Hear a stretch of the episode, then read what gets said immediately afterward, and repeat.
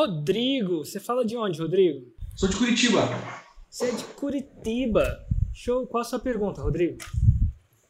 Érico, é o seguinte, eu tô com uma dificuldade, um desafio aí de criar um pouco da minha esteira de produtos, tá? É, eu sou do Insider e os dois últimos, as duas últimas análises que eu fiz, os faixa preta sugeriram que eu criasse um produto é, prometendo uma Roma mais baixa do que a, a Roma que eu estava prometendo antes. Só para contextualizar, eu sou do eu sou do nicho da música então, eu basicamente ensino músicos, compositores e produtores a lançar suas músicas nas plataformas de streaming e baterem um milhão de plays. Só que o que foi analisado é que um milhão de plays para mim é como se fosse a tua faixa preta, dois milhões de faturamento por ano.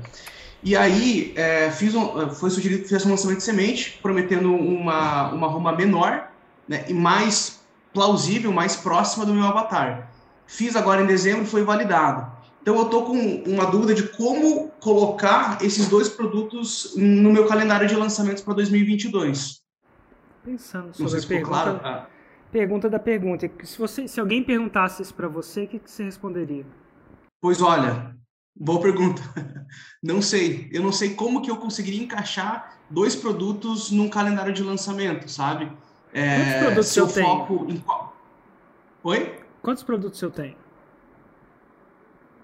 Três. Como é que eu encaixo? Eu pego o calendário Bem, e encaixo. Por que, que, é tão difícil assim? É que eu não, eu não saberia como colocar. Qual o seu grau é faixa? Eu sou faixa marrom, já fiz o 6 em 7, mas não é nesse, nesse nicho nem nesse produto. Então você já fez o 6 em 7. Você... Sim. Então você pega e encaixa seis lançamentos em um produto. Ponto. Faz 6 em 7 com ele. Esse é o primeiro passo. Tá, então eu deveria colocar um produto como principal ou não necessariamente? Poderia, de maneira meio que é, é, aleatória, entre aspas, colocar os dois produtos e dividir os lançamentos entre eles. Não tem uma, é, uma obrigatoriedade nesse sentido? Não. Você faz um 6 em 7. Eu, eu gosto do estilo de fazer um 6 em 7 de cada vez. Tá, então, nesse caso, escolheria um produto principal para fazer 6 em 7 com ele e o outro produto que não seria o principal. Quantos produtos você acha? fazer um... Quantos produtos você acha que eu conseguiria lançar? Se eu quisesse. Você acha que eu conseguiria ah, lançar um produto de tráfego? Com certeza. Aprendi a lançar, tem audiência. Você, sabe, você acha que eu conseguiria lançar um produto de Instagram? Com certeza. Podia lançar um produto de gestão de negócios. Podia lançar pelo menos Sim. só aqui 27 produtos. O fato de eu poder lançar o produto não quer dizer que me ajuda a lançar um produto. Essa palavra esteira de, esteira de produto é uma palavra meio, meio diabólica.